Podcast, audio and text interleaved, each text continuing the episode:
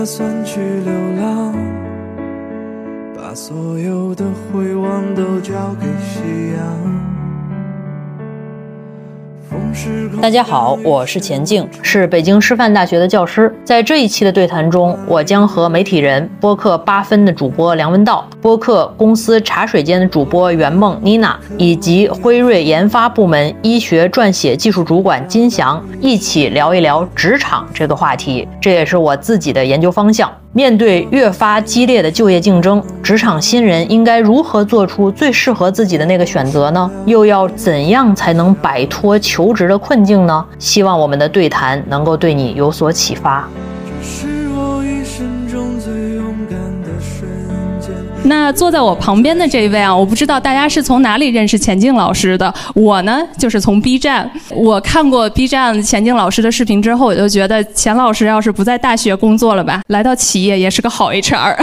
因为钱老师分享了很多的简历，关于怎么去职场，怎么能去摆平职场，就是我们职场人当中一些特别焦虑内耗的问题，而且指出这些问题都是一针见血。钱老师，我介绍一下我自己啊，我其实是在。商学院的老师研究方向其实就是职场里边的人态度、行为以及错综交错的人和人之间那点儿特别微妙的东西。他如果有个学术方向的话，叫管理心理学，也叫工业与产业心理学。然后说的白一点，其实就是研究职场里边的人心理和行为的，大概是这么一个方向。所以我做了一系列这个方向上面的算是科普吧，科学普及的工作。谢谢钱晶老师。钱晶老师旁边的。这位呢，我们其实真的不需要再介绍了。我觉得他应该跟我一样，是我们在座很多朋友成长路上的一位前辈，一位很熟悉的人。他就是我们喜欢的媒体人、播客八分的主播梁文道道长。呃，大家好，我我叫梁文道，我是一个媒体人。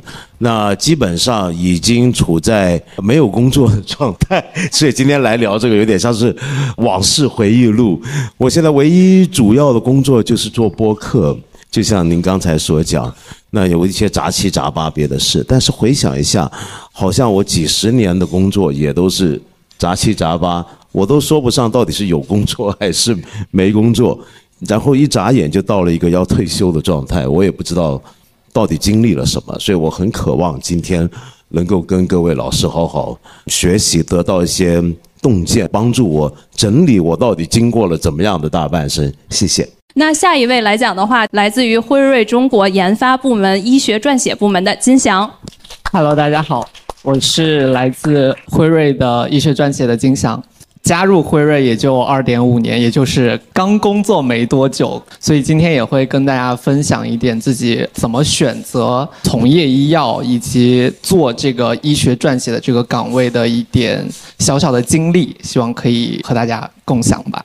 我们今天就想从毕业开始说吧。我觉得就像我们刚才说的，好像毕了业每一步走起来都好难啊。从我们要开始选择职业的时候，我选择什么城市、什么公司，然后什么职业，好像我们打开了这个网站上就出现好几百页的公司。在看那个职位类目的时候，就更疯狂了，在一条一条的读下来职位简介，然后里面的具有什么职业资质，我们往往就会出。出现第一个问题就是到底什么职位适合我？所以我觉得今天呢，我们就先从这个问题入手，因为我发现很多的职场新人就在第一个问题就给卡住了，选不出来。所以呢，我们其实特别想问一下，先从道长开始吧。道长，我们知道您是学哲学的，是大概十七岁开始是给报社写专栏，是的。你就想知道您在毕业的时候，大学毕业啊，您那个时候已经特别确定您自己要做什么了吗？而且呢，我们想问您正式的第一份工作是什么？然后您当时这个选择啊，到底是一个大众的选择，还是一个小众的选择？OK，我毕业的时候，我知道我要做什么，但是那并不是一个工作。今天通行意义上职业工作的一件事。大学毕业，我知道我要继续读书，我 要继续思考，继续发表，这是我唯一知道的事情。但是至于是具体用什么职业？来完成这些我刚才说的事情呢，这不清楚，因为我们念哲学的人啊，尤其在香港八十年代九十年代的时候，上世纪被认为是一种没有任何职业前景的专业。我想到现在也是，在香港，平常如果跟别人说我念哲学，人家都以为你是在那个占卜很灵的黄大仙外面解签，因为那些解签的档的档主后面都会挂一条条幅写“真正哲学”。所以我们当时真的有同学想过，是不是该改行，就毕业之后去学做那个，帮人算命啊什么的。基本上我们学哲学的人都不会去问自己要做什么。对不起，我不知道，嗯，怎么形容我们当时的状态？我们真的没有同学问我要做什么这个问题，只能是有什么工作你碰上。因为打从你学哲学那天开始，就知道，除非你要做一个哲学家，要进大学教书，否则的话，这行在社会上没有任何对口的对应的专业的存在。像有的学系，它可能，比如说你如果学政治学或社会学，它虽然也不一定有那么对口的工作身份，但是他们的毕业生会有相当固定的对应的一些的走向。比如说，有的去做公务员啊，有的去做一些研究机构的什么呀。但哲学并不是这样。那我基于我第一份正式的工作，这很好笑。我第一份正式的工作已经是我进入媒体工作。如果讲的正式工作是指领月薪，我以前也有一些工作是领月薪，但是我一直拒绝用正式职员的身份去领月薪。我年轻的时候，我做过，已经做过杂志的创社的社长。但是我偏偏给自己一个名字，不叫社长，叫做总编辑顾问。我总喜欢这种不用负担责任的，躲在后面兼职状态。我爱来就来，不管就不管。我很喜欢干这样的事儿，所以我变成正式第一份能够领五险大香港版的五险一金的工作，已经是我三十来岁的事。而且那份工作我一做，做的就是香港。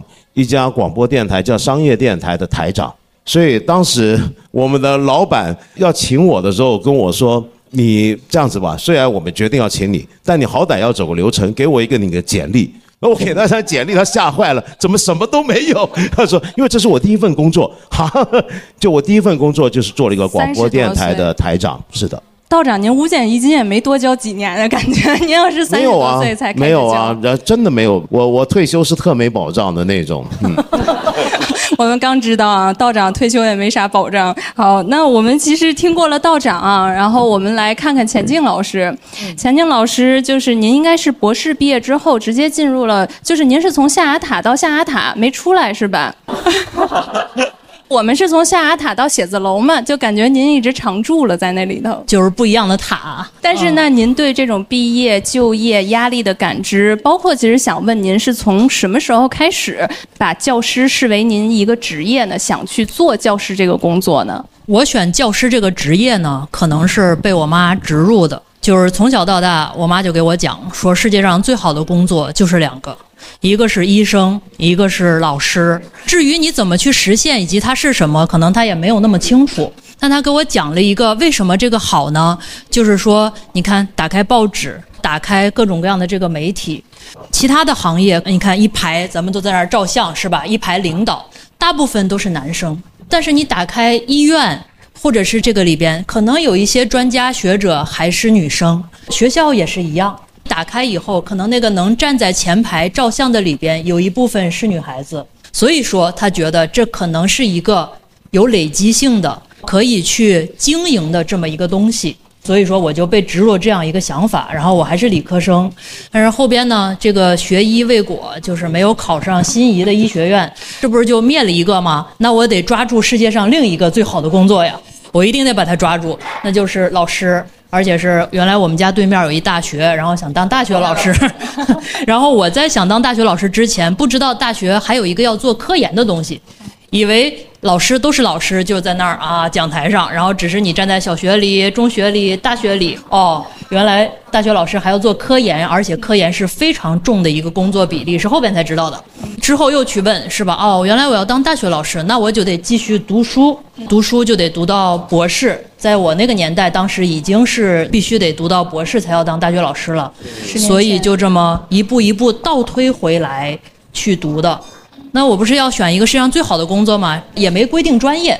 然后呢，我就把所有专业找了一个书店。然后在那个书店的教科书的这个范畴里边，就一本一本的去翻，喜欢哪个教科书，最后就报哪个专业就行了嘛，反正哪个专业都能当大学老师。啊，好在这个假设没有错，就翻。我当时可能还翻的不是我这个专业，我翻的是觉得喜欢市场营销。什么叫喜欢呢？就是你看那个教科书，它里边定义什么叫产品。什么叫这个四 P 对吧？什么叫产品？然后什么叫做销售？什么叫做促销？等等等等这些东西，就这些词的定义本身，你看了的时候都觉得一既不讨厌，第二个觉得这玩意儿好有魅力呀。于是就选了哎商学院里边一直去读，读的就是管理学的本科。之后做研究呢，就越来越收窄，变成了一个管理学和心理学的交叉学科，一直做到现在。这就是我的职场。嗯，就是我们也听到了啊，这个钱静老师的职场也是从另外一个职场，然后次而选的教师，就爱我所选。就是我有一个假设，然后我签书也经常签这四个字：爱我所选。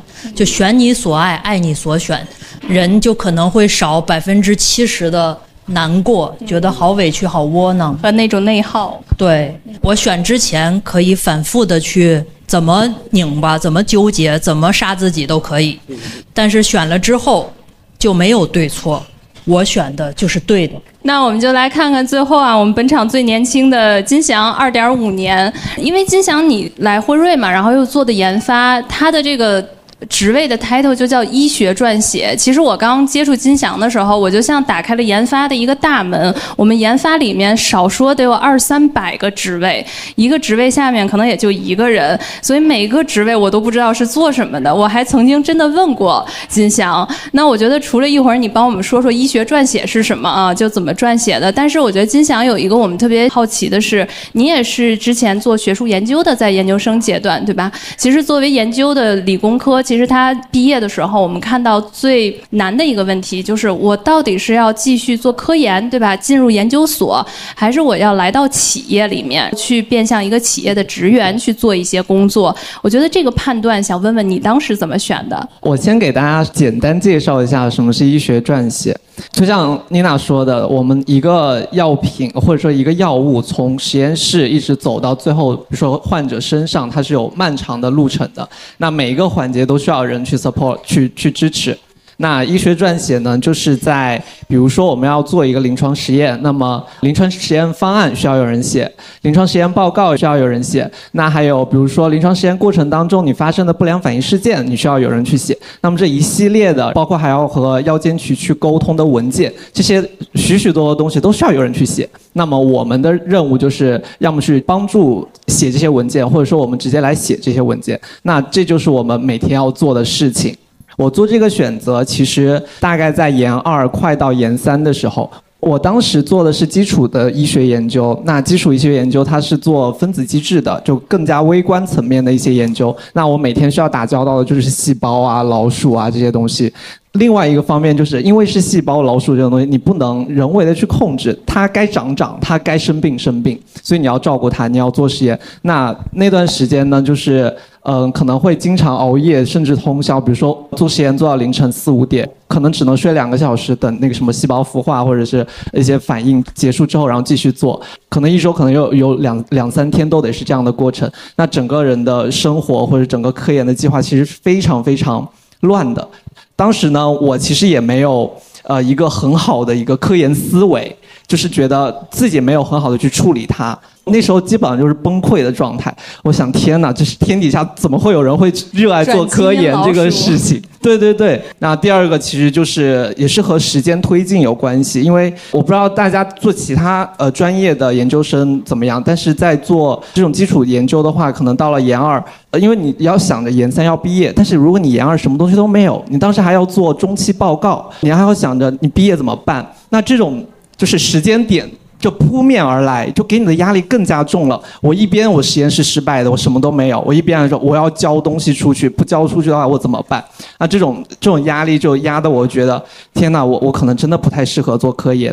所以那个时候我去和我我的导师去讨论这个事情，那我的老师其实问我的问题也和他第一次见面问我的问题一样，就是为什么我要读研？我在反思这个问题，因为我在第一次跟他见面的时候，他问我这个问题，我给的回答是我想要去看一下做分子机制研究到底是什么样子。那当我的导师当时问我读研的目的是什么时候，我回想起这件事情，我觉得，哦，好像我读研的目的达到了。那我也觉得可能自己不适合做科研，那我就做了这个选择了。我就觉得可能侧重点就就是要放到以后我可能就不会做科研，我去做可能从事医药行业的这样的事情上面。所以我就做了这样的一个选择，这就让我当时就焦虑减少了很多很多，轻松啊，是不是？对，会轻松很多。那个时候其实就是一边。在做科研吧，就其实因为还要做自己的课题嘛，然后一边就会想着，要不我去找个实习吧，我去考虑一下我怎么去之后如果从事医药行业我能做什么。所以这个时候我做了第二个选择，就是找一份实习。呃，当时是找了一份我觉得比较相对轻松的，不会占用我太多时间的实习。我觉得这是我做的一个很很对的决定。我找一份实习就是想要去了解医药行业它有什么岗位。它有什么样的角色？那什么样的角色适合我？我就想看一下这个，这就是我实习的目的。那我去实习的话，那我抓这个目的，我去做这些事情就好了。那个时候也是第一次意识到，医学撰写这个角色还蛮适合我的。我觉得我做了一个很好的选择，也获得了对这个角色的一个认知。认知。后来就有了在辉瑞的医学撰写实习，真真正正的在就工作里面感受到哦，我每天要做哪些事情。那么在这个过程当中，我才意识到，就像钱静老师刚刚说的，选我所爱，爱我所选，其实也有一点成分在这里面。因为这一路的这个选择过来，其实是自己有花努力在。做这样的一个选择，那这其实让自己的选择带了一点光环。我会觉得，哦，我还真的挺适合这个，我还挺喜欢这个。那么做下去的话，他也挺让我开心的。而且就感觉特别，就是开 meeting 的时候，终于见着真事儿了，真人了。你听到他们观点之后，你才知道，哦，这些职位都可以放在我的这个职场 list 里面，开始我可以真正做选择了。傍晚六点下班。换掉要长的衣裳，子在澳洲，我去喝几瓶啤酒，如此生活三十年。那其实想问，就是道长和钱静老师一个问题。我们发现这个职业生涯规划啊，在早几年的话，可能都是每到毕业生快毕业了，大家才开始，比如说像大四或者研究生二年级、三年级。但是由于这几年嘛，大家都知道，比如说毕业比较难，所以其实很多的同学到大一开始就毕业规划了。那我先问道长一个问题，因为我之前听您的节目啊，您说您这一生到现在吧，应该有六十多张名片了，对吧？有一些名片可能已经废了，因为刚才道长说这我这行业都没了。但是您从来没有做过这个职业生涯规划，但是那在您这一份一份一份工作到您三十多岁找到第一份工作的时候，您的选择的。这些坐标系或者评判的标准都是什么呢？说起来，我讲的事情可能钱老师未必同意啊，就是不是太赞成做很严密的职业生涯规划，尤其是当你还没真正进入职场的时候，往往大一的新生可能不知道自己读的这个专业，在他毕业之后，这个专业已经被消灭了。你规划是赶不上变化的。我们现在还处在人类第四次工业革命当中，第一次就是蒸汽机，第二次、第三次我们都已经很熟悉。我们现在已经到了第四次工业革命中当中。这过去几年里面，我们看到整个工作跟职业类型的变化，是我们几年前预计不到的。现在有大量的人投身在快递之类的物流行业里面，有很多年轻人直接转行做自媒体，一毕业就投身成了做所谓的网红。那这些在以前的概念来讲，这甚至不叫做职业，这算是一种什么样的职业、什么样的工作呢？你怎么样去计划呢？所以我自己觉得，职业规划做得太早，往往会耗费了你大多数没有用的。精力，我宁愿把精力跟时间灌注在第一，那我比较任性啊，我想做的是我喜欢的事。第二是培养某些能力，而那些能力可能是不因应职业工种而有变化的。那些能力包括一种语言沟通的能力，包括某种的资讯处理的能力，包括某种的联系不同的知识之间爆发出新的创意的能力。怎么样发展自己的这种能力，比你觉得我将来打算做某种行业某份工作，然后往那个方向规划，可能要好一点点。因为我不敢说我自己是这样，因为很坦白讲，我有时候参与类似今天这样的讨论，我会有点忐忑，是因为我觉得我人生中绝大部分时候的职业的转变，一个工作跳到另一个工作，都是跟命运相关，都是跟运气相关，而这一点往往是我们在谈这种职场经验的时候不太愿意去谈的，因为我们通常都宁愿告诉我们的受众。你可以如何规划？你可以如何掌握你该做什么？但事实上，在一个人的职业生命当中，有太多太多事情，在我看来是你控制不了的。我们前年的时候，假如我是做教培行业，我不知道一夜之间我整个行业会不见了。于是第二次就业开始做脱口秀。那我们这世界本来就已经有很多的变动，那尤其在中国，我们的变动的因素可能更复杂。所以变得我如何来规划呢？我觉得还是要有一些内在的能力的栽培，可能还自己能稍微掌握一点。那我们就在这边问问钱静老师吧，因为钱老师应该现在在大学里面工作，而且钱老师其实应该有一门课程，之前有聊过。其实钱老师的学生是特别幸福，然后钱老师其实会从一开始跟大家会去说找一些目标。那我觉得钱老师可以分享分享，就是您在里面接触同学怎么辅导，以及我觉得在您这边，您觉得什么？是可规划的，什么可能还是要学生自己去找寻的、探索的。其实我同意道长说的哈，我觉得人呢，首先就是你刚才那个假设说，大一因为工作很难找，所以同学们就疯狂的卷起来了，开始去规划工作。这个事儿不存在，这并不是我观察到的现实，就是同学们依然是迷茫。听到各种各样那个外在的新闻的时候，也是困惑。然后同时，我不听，我不听，不听不听，王八念经。然后我没有听到，我没有看到，只是知道外边好像很难了，很难了。然后于是我现在干什么好像都没用了，没用了。然后所以说就这样吧，啊。这是即便在我们这种按世俗的标准看来还可以的学校，目前此时此刻的情况也是这样的。大家并没有疯狂的卷起来、站起来、行动起来，就是只是在这个内部耗自己而已，可能是更耗了起来。然后为什么我说我同意道长说的这个呢？我觉得人可以不准备工作，但要准备自己。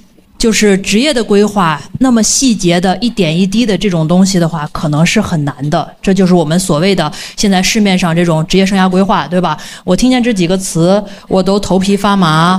包括很多有的时候也会市面上找说，请你去讲讲职业生涯规划，我都拒绝了十一年了。就是你很细节哈，我是工作了十点五年，这么多年里边，因为我做这个研究，包括这个身份，有很多人来讲，就我也觉得这个事情。不知道从何讲起，或者说很难。我也在琢磨，是不是有一个规划的路径，或者怎么东西可以讲？也许有，但是就是调节一个比例。比如说，我也当班主任、当辅导员，我会鼓励同学们做一件什么事情呢？就是你可以琢磨一下，你的准备职业和准备自己之间是个什么比例？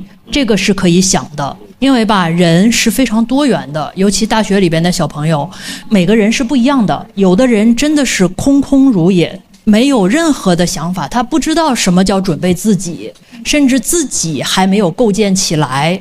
那么这个时候，其实我觉得，你看这个比例就少了，对吧？那咱们就准备工作，因为只要有一件事情像一个线头一样，你能以它为始拎起来，充分的和事情去碰撞。这个时候，人就会见自己。我觉得人很难坐在电脑前面对着一个墙，然后或者说学那些所谓他自己可能也没有那么喜欢的功课的时候看见自己。你要以人为镜，以事情为镜，以我们之间人际这种，哪怕你充分的把自己放在愤怒、嫉妒，然后包括彼此之间的纠结，哎，我瞧不起你，你瞧不起我的时候，都能比你坐着更见自己。所以说调节这个比例可能还是可以的。如果实在不知道干嘛，就琢磨琢磨嘛。而且就金祥那个，哎呦，我打开那个呃各种各样的招聘网站，然后那有五百个这个 title，我都不知道什么，说明看的少。就和我们第一眼看那个文献一样，哎呦妈呀，那个 A 四纸打印出来，然后黑白字儿什么东东是吧？这辈子都没见过那么多黑和白，打多了，你看这个墨越来越没了，然后看到五彩斑斓的黑和白。我们经常看那个的，我觉得就是看的少。所以说呢，如果没事儿的时候，我鼓励同学们把那个当一个闲来的事儿。不是喜欢吐槽、喜欢玩嘛？也有这个吐槽文化嘛，就可以呀。你就打开一个工作的 title，充分的吐槽啊，就这这么累是吧？一万五，why？啊，对嘛？你吐槽，你看的多了就有概念了。同时，就像刚才金强分享的，你也可以把自己放在真实的职场里面嘛，找一个事儿去沉浸下去。还有就是平常过节，然后也不喜欢和那些讨厌的大人聊天。你就让他们给你讲讲他的职场，二大爷，啊，听说您是一个高管是吧？你每天的工作是干嘛呀？你的经典的一天是什么？是吧？你们这个里边的工作，你预期一下，未来十年这个各种工种在你这个行业里边哪个会更好？就聊嘛。当你掏他的时候，他就不掏你了。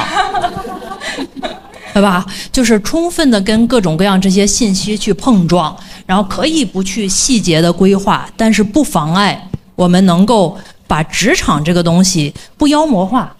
就有时候觉得说职场好像特招年轻人烦。对。嗯，现在也是有这个发现，然后有一些隐患，就觉得，那我其实我觉得刚才钱静老师也说这么多啊，想回过来看看金祥，金祥，你现在对一个职场是什么感受啊？我现在对职场感受，其实每个人都有每个人的职场，我们可以在网上看到各种各样的，比如小红书啊、微博啊，他们有自己的观点，但是。真真切切，我自己的感受其实完完全全是建立在我所有经历的东西之上的。所以别人可以说，呃，职场上尔虞我诈很多，有很多负面的，也可能会有很多正面的，这些可以去看。但是它好像，我觉得现在可能都影响不到我。就我喜欢我自己的工作，我就觉得我的职场就是和我，呃，我觉得相处舒服的人在做一件我喜欢的事情，那就我觉得这就是我的职场。雨后有车驶来，驶过暮色苍白。旧铁皮往南开，恋人已不在，收听浓烟下的诗歌电台，不动情的咳嗽，至少看起来归途也还可爱，琴弦少了姿态，再不见那夜里。听歌的小孩。那我觉得在就业的时候啊，就是还是在这一块儿，其实有两个趋势，我们特别想聊一聊。我觉得第一个来讲的话，就是我们现在应对了一个问题，叫做学历通胀。那也是前一段时间吧，然后我们突然发现，就北京今年二零二三年毕业生的时候，整个硕博的毕业生是第一次超过了本科的毕业生，首度实现了倒挂。所以大家现在就说，哎，我是不是就本科生毕业相当于高中，然后那研究生毕业才相当于我读了个大学？所以很多的朋友还是在纠结，我现在要不要再读个博士？我往后再续一下，然后能够有一个保底。你看前面两个姑娘已经开始点头了，有想过这个问题是吧？所以就是也想请道长跟钱静老师来分享分享。呃，我想问第一个道长的问题，就是道长，其实我知道您好像是读到硕士了之后就没读完，对吧？而且呢，道长一直在说，就是您上学的时候不是一个好学生，您没有为绩点努力过，对吧？没有为您的 GPA 努力过，一直都是混过去就可以了。对，但是道长回到您那个年代，您不怕，比如说我是一个硕士肄业，我成为一个异类嘛，在那个行业里面，或者成为周边的同学，您当时就退出这个。竞赛了？不会的，因为我运气好，在我那个年代，本科生都没那么多。就当年香港的大学生本科生比例都不是那么高，研究生更少。那你研究生没读完，社会上人家没没概念，那是怎么回事儿？所以我运气很好，容许我当年很挥霍。比如说，我那时候真的是不为 GPA 去读书的。有一门课，我一个特别尊敬而且喜爱的老师教，我也很喜欢那门课，很认真的读。我们的课的评分方法就是上完那门课之后交一篇论文嘛，那我就开始写。写论文的时候就发现，我想写的那个题目以我当时我读到的书跟我思考的范围，我处理不了，但是又非常吸引我，很想写，那怎么办？比如说这是一个要要现实交的一个功课，你不能说我为了要完成我一个研究课题，然后这个功课不交啊。但是我就跟老师说这样子吧，老师这一门课你就当我白修了，你让我不及格吧，我这个学期我不交功课，但是你能不能答应我，给我一两年时间，我把这篇论文写完，到时候给你，你告诉我你的看法。他就说好啊，然后我那门课就不及格，因为我没交功课。但是我两年后真的交了一篇论文给他，然后他看了，他觉得写得很好，鼓励我发去一些刊物。那我那时候就是这样，就我真从来不觉得 GPA 对我有多重要，只是，但是我回想起来只是运气好，而且我觉得在今天学历通货膨胀这么严重的情况下，这会引致一个问题，一个东西通货膨胀的太厉害之后，我们可能会回头反过来问。这样子去读研究生或者进入学院，真的有那么重要吗？现在其实我觉得很多人读研的一个动机啊，这可能钱老师更了解，并不是因为觉得现在满大街都是硕博了，那所以我也得读上硕博，否则的话我出来没有就业竞争力。我觉得更多的情况是在变动时刻，很多人不知道自己该怎么办。其实有很多年轻人是不知道自己该往何处去。不知道自己出来能找到什么工作，于是觉得我继续念书，这其实是躲在战壕的一个策略，多于说是真的因为很想再去读一个什么东西，觉得那个东西很有用等等。所以我觉得，其实现在读硕博的年轻人很多是很茫然的，而这么读下去，假如你对这些东西不真的感兴趣，很有可能等到你读完之后。这个学历贬值已经到了一个整个社会对学历这件事情有新看法的阶段，而有新看法的阶段，很有可能会造成很大的灾难的。我并不是说将来学历不重要了，有学历始终是个基本，但是它将来还会有多重要这一点，我现在是有点怀疑的，因为这个变动太大。谢谢道长，那话题交给。钱老师，钱老师，您对这个问题怎么看？因为您身边肯定有不少的学生，也面临相似的选择，肯定也问过您很多这方面的意见，想听听您的看法。嗯，我说说我的看法哈。呃，首先呢，人在分，就是如果不准备正经去上班儿，就上班儿就是说别人挑选你的那种，那可以把这一部分 pass。你不上班了，然后你就不要被学历去束缚，可能性价比更高。另外一个就是绝大多数的人可能还是要去有老板被挑选要去上班的。那这里边再分你是不是有真的硬才华？如果你有真的硬才华，这一部分也可以 pass。最性价比的是读一个不错的大学本科，然后结束在此进入社会，可能是一个最大性价比的事情。如果说就是我们万万千千平平凡凡的普通人，那可能性价比更高的是再往上去积淀某一种程度的学历。为什么这样呢？就是学历可能就是平凡的人的一个金牌，谁也区分不出来谁。就是咱们在这儿彼此的时候，我们能分清谁是谁，然后有这个时间去给你，有这个精力，然后有非常大的这种情绪投入到我们彼此的身上的时候，我知道你是你，我不会看你是什么学历的。但是当它变成一张张 A4 黑白纸的时候，哪怕是彩打的，放在各种各样的 HR 那里的时候，它没有情绪，就是一个个的信息。这个就有点像，如果你特别有情志。就千万不要去相亲。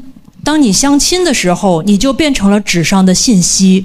在那个场域里边，信息很重要。但是如果说我们真的有才情，就不要进入那个市场。在那个市场的时候，他看你具象化的这些信息，也是某种程度的合理啊。我可能是这样想的。然后所以说，翻回来这个学历，当然有的工作是不需要研究生学历的。但是有的工作他肯定是需要的，这我相信很多同学、很多朋友，然后他去选择的时候可能也看过这个。但是很多人处在的一个纠结就是什么呢？可能我要的这个工作不需要研究生学历，但是我又很普通，所以我需要把自己升个零点五格，然后用一个研究生学历 plus 我的普通，可能就没有那么普通。大概大部分人是这样的一个抉择。我经常讲一个笑话，就是我从小到大学习，可能都是那个班里的十几二十名吧，就你很难就没听说是我什么人说我聪明啊，这个词是从来没有听说过的。然后呢？哎，忽然间某一天到了三十多岁，可能是副教授以后，我就说：“哎呀，我老师，呃，这个普普通通奋斗到今天，没有人相信这个，然后都觉得你大尾巴狼，然后你一定是在装什么呢？然后钱静老师，对，这不是优秀，就是聪明。聪明是个特质，你知道，没有被表扬过特质的人是不喜欢结果的，结果是是一个客观的，就喜欢那个特质，就发现这个为什么呢？那还不是。就是因为我觉得啊，可能就是因为你说你博士都读出来了，然后你说你这没有什么智商，人家也不相信。所以说学历还是一个普普通通的人被人看见的时候的一个小发光。啊，它可能就是露营里边我们点在那个帐篷外边的那么一点灯。我不点那个灯，我就是个帐篷，我依然在。但是我点了那个灯，你就能看清我的轮廓。我点的越多，可能就稍微多了那么一点点的亮，可能是这个功能。大部分人也可能就是用学历才积点自己的那一点亮光。如果你自发光，就把它扔掉，不需要。如果说暂时咱们还有的人晚熟嘛，你还没有发现自己的小光的时候，那也可以，也不要谴责。我现在觉得好像这个很微妙，开始去谴责读书了。说好像你特别的无助，你也不知道怎么着，然后你就囤着自己，然后也不进入这个工作市场，你在逃避，你在害怕什么？然后掐着他的脖子说上什么学呀？我觉得也不应该。就是比较中立的看待这一点，依然把这个决策的权利交给年轻的朋友们。大部分人还是会做出对自己来讲最好最优的解的。那我们说完了这个学历啊，我觉得下一个来到职场的安全感，我相信可能大家也是现在急需啊。后面那个呃观众又乐了。我觉得今年应该从去年吧，我最新看了一个职场的报告，就是在职场安全感的这个话题上来讲的话，应该已经超过了薪酬。成为了大多数毕业生第一考虑的一个药物，然后我们也发现这一届的人类好惨啊，就感觉原来说我考上研就上岸了，现在呢大家又多了一个说，哎，我是不是要考公？然后我还有很多的这种证要去考，我才能让自己拥有这种安全感。所以其实我也想问问，先从金祥开始吧，就职场的安全感，或者你会从哪里去寻求你自己的安全感？这种职业的安全感现在对你来说是什么？它有多重要？我从我刚入职场的时候的状态改变来分享一下吧。你知道，就是从一个学生到一个全职一周要去五天公司的这样的一个人，这两种状态的切换，它其实对于我来说就是一种全新的一个人际关系去处理。因为我以前从来没有过老板，从来没有过同事的这种关系，那我不知道怎么去处理。我的幸运的一点是我有过实习，那么我实习的时候可以一周三天，本来是每周零天到每周三天，然后到正式入职的时候是每周五天，所以这是一个过渡，它让我有一个缓冲，这是我比较幸运的一点。那另外一个其实是我比较想分享，就是我因为我在上海的呃张江的辉瑞的那栋大楼，刚进那栋大楼，我不知道怎么进去，我甚至门卡都是临时的。我的工位是当时那个同事去休产假了，那个工位空出来，所以我临时坐他的工位，所以我什么都不知道。我当时只有一个导师带着我做我的实习的事情，所以当时去这个公司，走进那扇门，我就开始战战兢兢，我不知道干什么。领完电脑，我也不知道干什么。我的导师告诉我，你今天就做这些 training，就做这些培训吧，或者说他给我一些比较简单的任务，然后让我去做。就是一整天下来，事情不多，但是我非常非常紧张，非常非常累。那第一天可能大概是这样过去的，但是我觉得这样不行，它不是一种焦虑，它是一种不知所措，它就是一种不安全感。过去一天不行，那第二天我在就就在思考，我到底要怎么处理这种不知所措。我现在认为我做最对的一件事情，就是我当时逼着自己每周去找我的导师，我去主动跟他汇报我这周做了什么，我需要他给我反馈，你觉得我做的怎么样？做得好还是不好？我要下一步要怎么做？因为这个不是呃，这个不是规定，就是我们的导师和 mentor 和 mentee 之间有就是一必须要做的事情。但是我逼着自己去每周这样的频率，然后抓住他。可能这一周下来，我最开心的一件事情就是跟他说完这个，他给我的反馈。那这个时候是我最有安全感的时候。我会觉得哦，也许我有机会能够在辉瑞留下来，也许我做这个事情就是做的对的，也许医学撰写就是这样做这些事情的。那这样的话，我就稍微安定了一点。那也就随着这样的过程吧，也就是大概每周一次，每周一次，然后后来就有了转正的面试，然后再有了后来就真正的就是转正进入到了辉瑞这个过程。尽管现在也是会有一些。新的关系，比如说我今天来这儿，我也是战战兢兢，就是和和道长和千金老师也是会有害怕，也是一种非常全新的这种状态。他就已经不是当初从学生到职场的这个转变，他不是从零到一了，他可能是从一到一点五或者从一到二，就比当时的呃不安全感会少很多。我觉得这就是变成了一个有迹可循，或者说是一个自己有一点经验的事情来做了。这其实我比较想要分享的一个东西。这一路上走走停停，顺着少年漂流的痕迹，迈出车站的前一刻，竟有些犹豫。不禁笑着听上亲切，仍无可避免。而整黑的天依旧那么暖，风吹起了从前。从前初识这世间万般。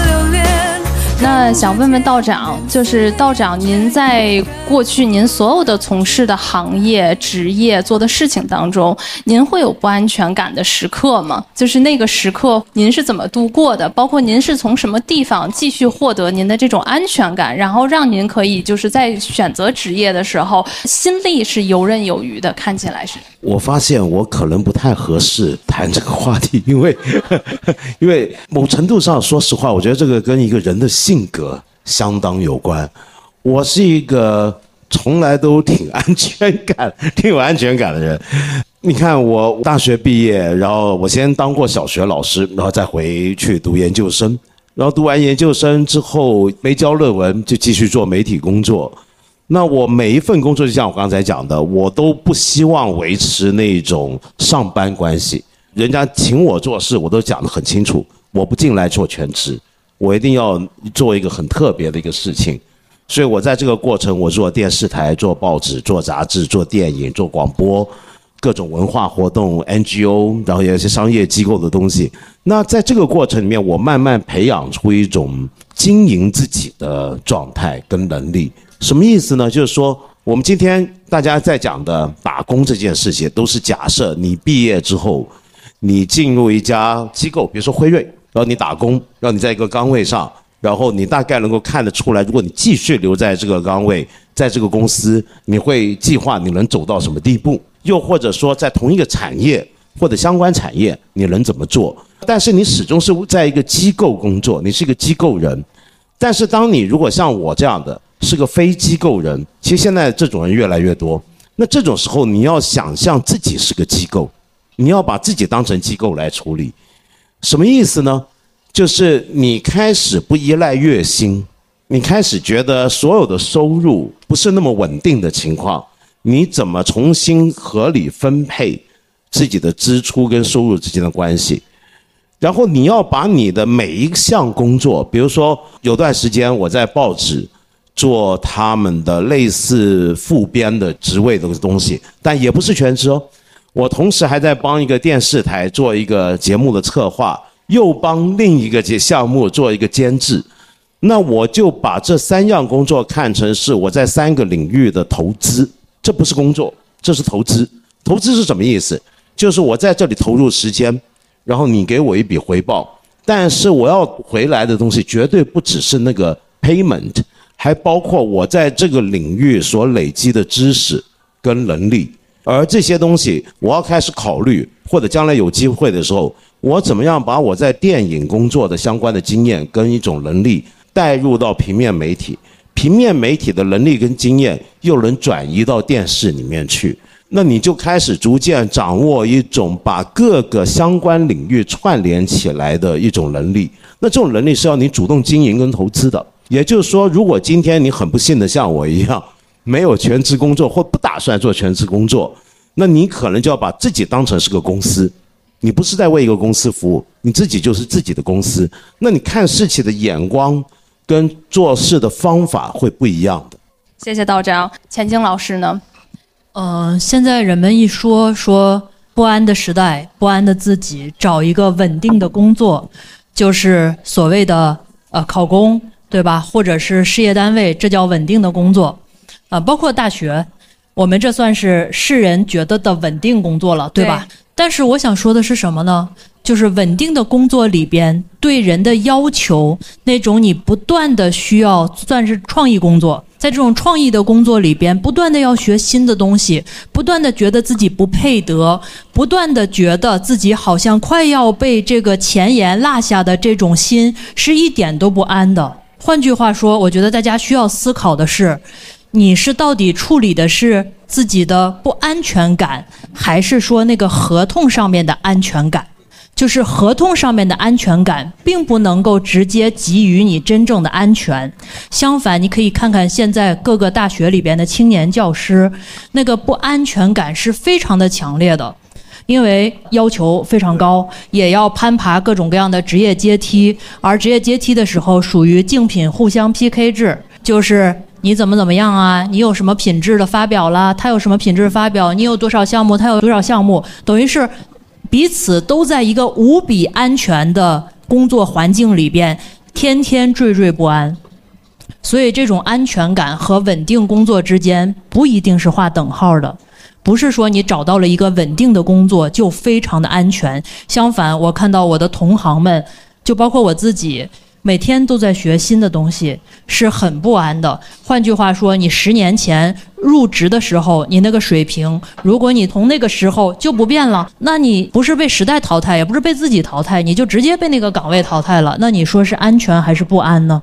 稳定的工作也不会给你造就一个稳定的职场的变化，更不会给你造就一个稳定的能力群。就你在那儿待着就行，永远不会去变。然后你也不用学什么新东西，不用卷了，停止卷了，赶紧进体制内吧。这个假设是不成立的啊！相反，我建议朋友们，如果想考公的话，可以充分的去了解一下体制内的工作也是很多元的，千差万别的，很多也要。有非常艰辛的工作，很辛苦，也是有长的工作时长，也要付出非常多的体力劳动和情绪劳动。不是说，哎呦，进去以后我就是大爷了，那不是，就是人民公仆为人民，是一个非常非常艰难的职业赛道，并不是一个直接就可以撒手而去的一个非常保健的选择。时代变了。那我们接下来有一个话题，也是大家想要聊一聊的，就是这个和工作的保鲜期。其实我们之前看过一个报告，就说第一份工作的平均时长啊，大家可以听一听。第一份工作如果对八零后吧是三年，到九零后的时候是十九个月，第一份工作在职时长，但是到九五后啊就只剩下七个月了。在这个七个月的过程当中呢，其实我们离职的理由也有很多，比如说啊，薪资太低，压力太大，氛围太差，总是被 PUA，老觉得我不好，对吧？但是频繁的跳槽的背后，我们也会发现，下一家的 HR 也会说我们说你这人不稳定啊，或者说你看你在上一家也没做出什么来。我们现在好像陷入了一种僵局，就我们什么时候，比如说在职场上处于震动期了，它是真正对我们的成长。还是说是一个信号，你要走了，你要赶快离开。我们应该怎么辨别这种成长带来的不舒适感？我是继续留在这里头，还是我要出走了？想先问问道长，您怎么看待这个问题？我觉得这个跟我们刚才讲安全感那个问题是相关的。我们现在还抱着一个相对在我看来属于旧时代的对工作的假设，才会期盼。我的工作是安全的，是稳定的，是有阶梯的，而且能工作相当一段时间的。这是一个很旧、很过时的一个假设了。上世纪五六十年代是像美国经济非常飞黄腾达的那个阶段，有些人真的是为一个市镇里的一个工厂打工打一辈子，那他就很心满意足，那种感觉就有点像我们过去的大型的单位制的生活一样。那这个时代已经彻底结束。呃，不会再有什么安稳的工作长期的摆在那里。就算你说考公，现在公务员也要减薪哦。那么接下来说不定还要缩编呢。你怎么知道未来公务员体系还会发生什么很机构性的变化呢？那所以我觉得，相应的，你可以看到现在年轻人这么样不能够待在同一家机构，也是从另一面在说明这个变化。就今天的人对于工作的要求跟看法也变了。就以前你会预期一个新入职的员工，他要好好的慢慢继续留在这边学习怎么样？但是对他来讲，在这个加速的时代，他需要你想想看，他现在跟人写封信的时间都没有了，他现在都在手机短信都嫌微信都嫌太长。整个世界在加速的过程里面，他用来判断一份工作合不合适，用来判断一个行业对他来讲有没有前景，他所需的时间也相应的短了。所以一切都在加速，所以我不觉得这是一个太大的问题。但是唯一要提醒的是，现在起码在请人的时候，很多公司，包括我自己，我有时候如果看到一个简历，一个人他比如说跳槽比较猛，或者每份工作都做不长，我倒不担心，比如说他是不是很僵皮或者我比较担心的是，他是基于什么理由在转换工作。因为有时候这个东西你要考虑，从 HR 你们的角度来想的话，你可能会有很多分析的，是不是说明这个人的人际能力处理有问题？假如是这个的话，那就很糟了。我们有很多种原因来分析为什么人这个工作上总是那么僵皮，那么跳来跳去。那这里面可能会给出不同的信号给人去解读。所以我觉得，虽然今天我也认为一个年轻人不需要。要死命的把自己的后半生卖给一个企业或者一个行业，但是当你在做决定的时候，要去一间公司或者不在一间公司，你可能要想得清楚点。因为如果你换职业或者换工种换得太厉害的话，人家对你的怀疑是：第一，你要不就是处理不好人际的问题，就是你判断力很糟。你为什么当初进入这个公司，然后你做了三个月之后发现不适合自己？那表示你之前的判断力太糟。其实不是说不说明什么，只是说明你之前的分析有问题，所以这会带来这种负面的结果。我觉得，钱江老师怎么看？接着道长这个说判断力怎么判断呢？喜欢的可能大部分人都差不多，就是钱多事儿少，离家近点儿，是吧？性价比高，这可能是。大家的喜好是差不离的，什么差别大呢？是你极其受不了的。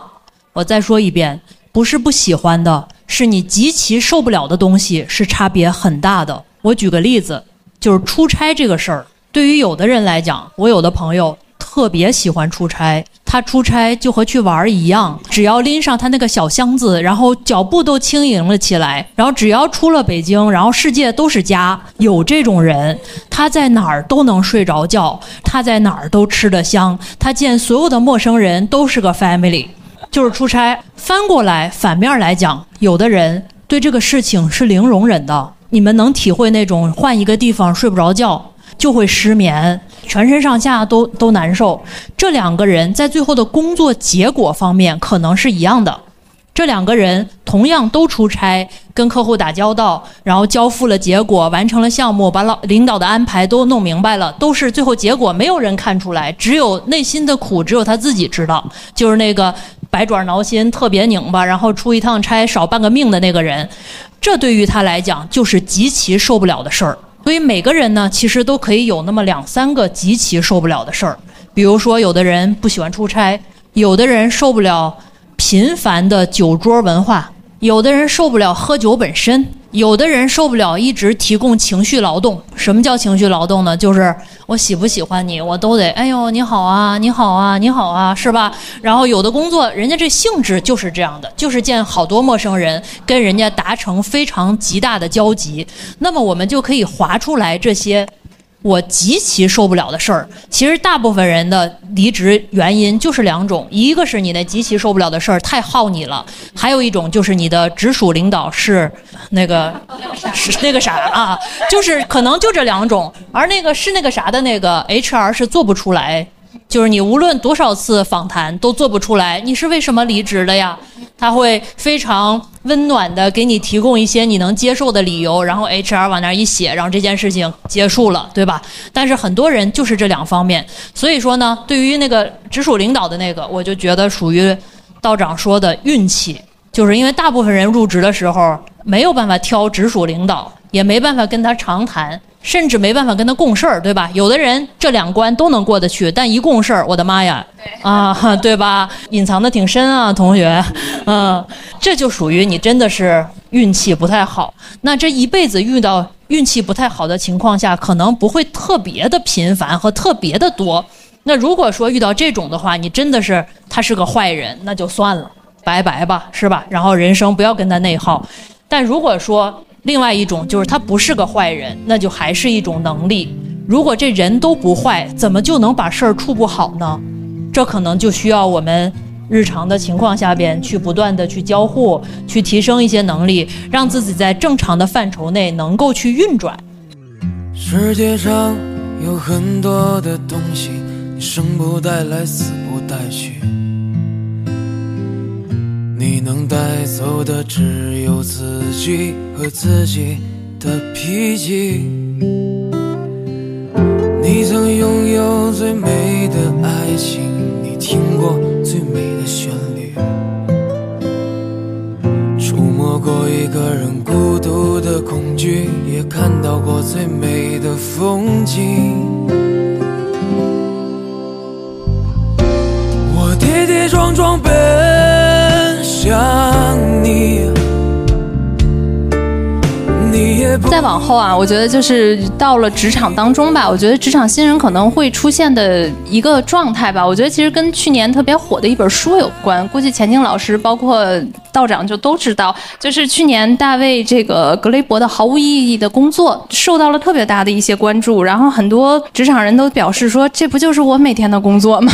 对吧？我们在职业探索当中，很多现在年轻人啊，看到有一些他就真的是退了，他会选择一些自我放飞的一些方式去退避这种毫无意义的工作，比如说他们回到了一些体力劳动，比如说山山姆店的搬运工啊，去淄博开个烧烤摊儿卖烤肠这种的，有一些年轻人就用这种方式先退一退，他们不想把自己消耗在这块儿。但是我觉得还有那种大部分的年轻人都还在卡在这个职场里面，有的时候我自己啊都想说，你看我写一个 PPT。的写就要很长时间，然后呢就发出去给老板审阅，这一圈儿啊就不知道什么时候了。所以有一阵儿我也特别羡慕，就是卖麻辣烫的，因为我觉得它是一个特别具体，就是今天那麻辣烫这一碗盛出来，盖上麻酱，对吧？撒上蒜泥，这一碗就完事儿了。吃完了，我的劳动马上的即刻反馈感会很高。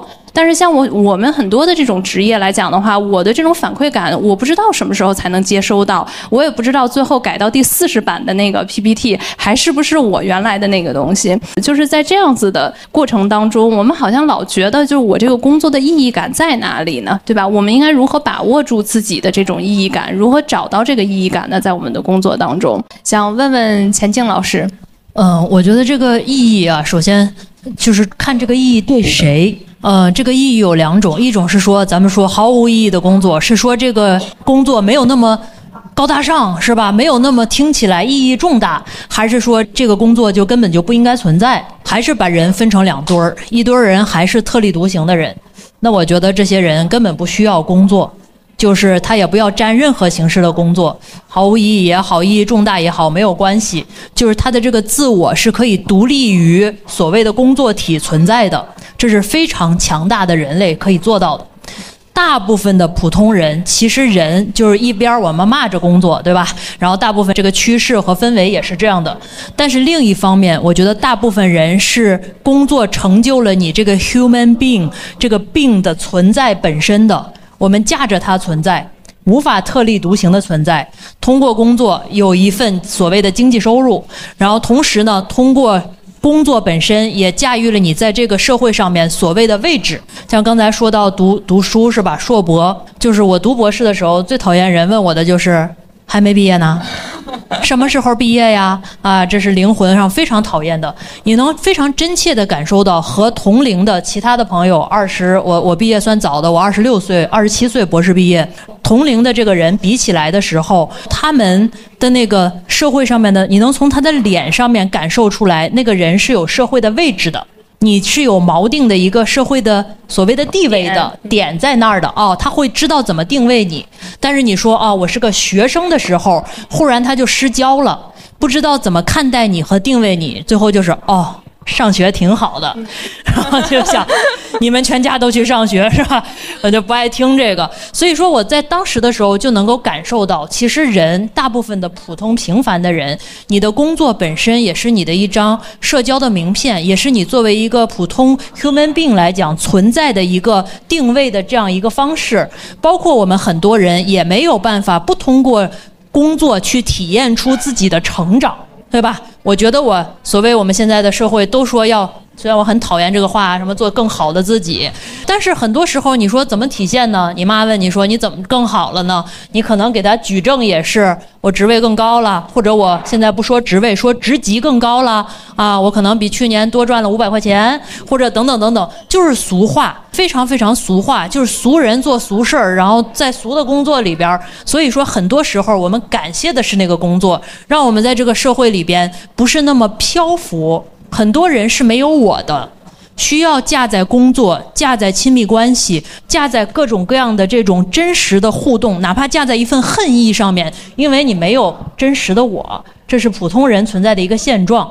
那么，如果说我们通过这个工作能够慢慢的伸直出一个我，能够延展我，那可能慢慢的这个工作对于我们来讲就没有那么必要性和重要性了。可能我的理解是这样，所以我还是感激我自己的工作的。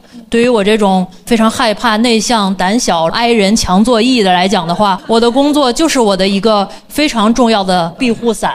然后他让我在这个世间有了一个觉得可以锚定自己的位置。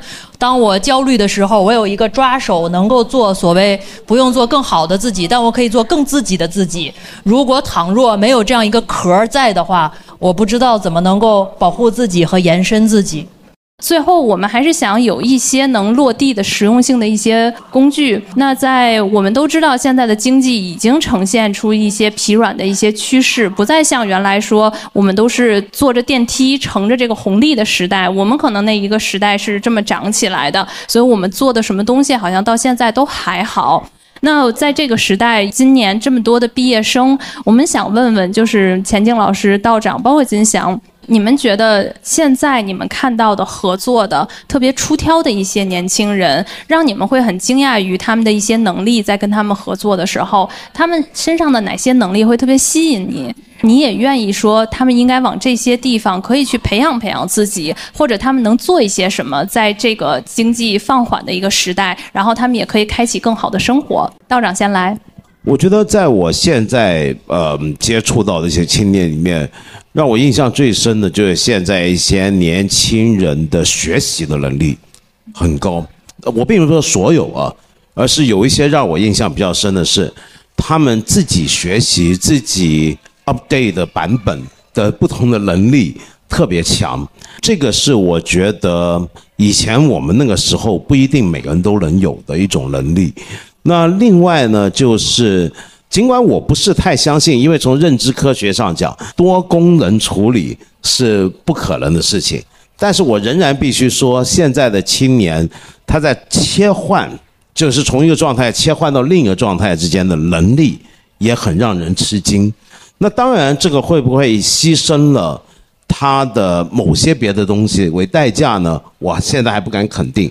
但是以我最近两年在工作上打交道一些青年来讲，这两样特质是我觉得最有趣的，最让我在思考的，因为它可能给我一个信号，就是我们未来社会会往什么方向走，未来的工作模式、未来的产业模式会往什么路线去走，而我们社会好像正在。准备一些为那个方向的青年。谢谢道长，钱晶老师呢？我比较欣赏的能力啊，可能就两个，一个是善良和赤诚。这是能力吗？我认为是能力。一个人能在混沌的世界里边保持善良和赤诚，一直一直做下去，是一个能力。这里边涉及到非常非常多的取舍，而一个人的选择，包括你的取舍，包括你有所为有所不为，都是非常大的能力和坚持。就是你听起来啊简单是吧？但是你能够一直坚持，还同时说明你可以保持钝和傻。就是所谓暂时的，别人觉得哎呀你好傻呀，可以啊。我一直觉得人只要要的足够少，就都可以得到。就是一个是善良和赤诚，还有一个就是积极注意力偏好。因为我们现在来的朋友都非常的年轻，我也长期在观察年轻的朋友，比较讨巧的，我们经常说教点职场技能，就是积极注意力偏好，凡事尽量能够说 yes。OK，好的，嗯嗯，没问题。就包括有时候我跟一些比我还要年长很多的那些觉得是大人的人，对吧？你们可以试一下这个神经科学。你觉得他说话你不喜欢，你培养他，有多少人工就有多少智能。他跟你说话的语气在微信上你不喜欢，然后你就跟他说，嗯嗯，好的。我试过很多次，这些非常大的大人的大领导，最后慢慢跟你说话都是，嗯嗯，好的。当你把它培养成嗯嗯好的时候，就是我们用自己的积极注意力偏好，然后凡事往去好了看好了想，其实你可以去调动起对方的赤诚和善意。就是你要相信，人只要不是极致坏，都有坏和好，或者都有所谓的温暖的一面，也有冷的一面。其实我们可以更多的去。反正我们小人物嘛，对吧？Nothing to lose，可以用自己的赤诚、自己的积极注意力偏好、自己的嗯嗯好的，鼓励出他，扬出他的善，然后让他能够对我们以善以待。这其实也是某种程度上在工作里边的刚才说到的意义，对吧？叫 meaning management，我们可以去管理意义，我们可以去。更好的去扬出每一个人在你身上的善意来，可能对于我们比较年轻朋友的职场来说比较好。这也是现在经常大家讨厌的那个词，叫向上管理，对吧？我觉得只要保留第一点，你是赤诚的，你是善良的，那么有一些技巧，有一些方法，有一些所谓的细节的经营，都是很好的对自己也对别人的滋养。听完钱静老师，我觉得我可以学的就是下周给我老板啊发微信，嗯，好的，看看什么时候能培养出来。但是其实我觉得我特别认同，就是这么多年的职场经验让我觉得，就真诚永远是你学习成本最低，但是收获最高的这样子的一个技能。为什么？因为真诚会让我们放下面子。就我听不懂，我就问，对吧？我这个没听懂，哎，钱静老师您再说一遍。其实更多的职场人他就是愿意再给你讲一遍，真诚。他就是让你别说认了错就扛着，就是那种的，就我就错了，我就再也不内耗了。所以我觉得真诚是让我们放下我们那个自我，把自我放到最低的时候，你才能吸纳好多东西。所以这样子的话，我觉得成长是最大的，带给我们把别人当成朋友。谢谢，金翔呢？我想用的词其实是。整顿职场的能力，打个引号。整顿职场，你是挺整顿的，我感觉你一直在我自己 take 行动，然后去整顿我的、塑造我的环境。我觉得是，就是接着婷婷老师这个真诚的话来讲，因为我觉得所谓的整顿职场。我的出发点就是，如果以我我自己来说，我的出发点是我以一种非常真诚的态度和我的同事或者我的老板去沟通这件事情怎么做能做到最好，同时你会欣赏我，我同时自己内心不拧巴。就是我是乐意去做这件事，我没有什么别扭的地方在心里。然后你也是认可我这么去做这件事情的，算所谓的整个职场也好，或者说很好的沟通能力也好，我觉得这是我自己也在学习，我也非常想要这样的能力。我带着比身体重的行李，犹如尼罗河底，经过几道闪电，看到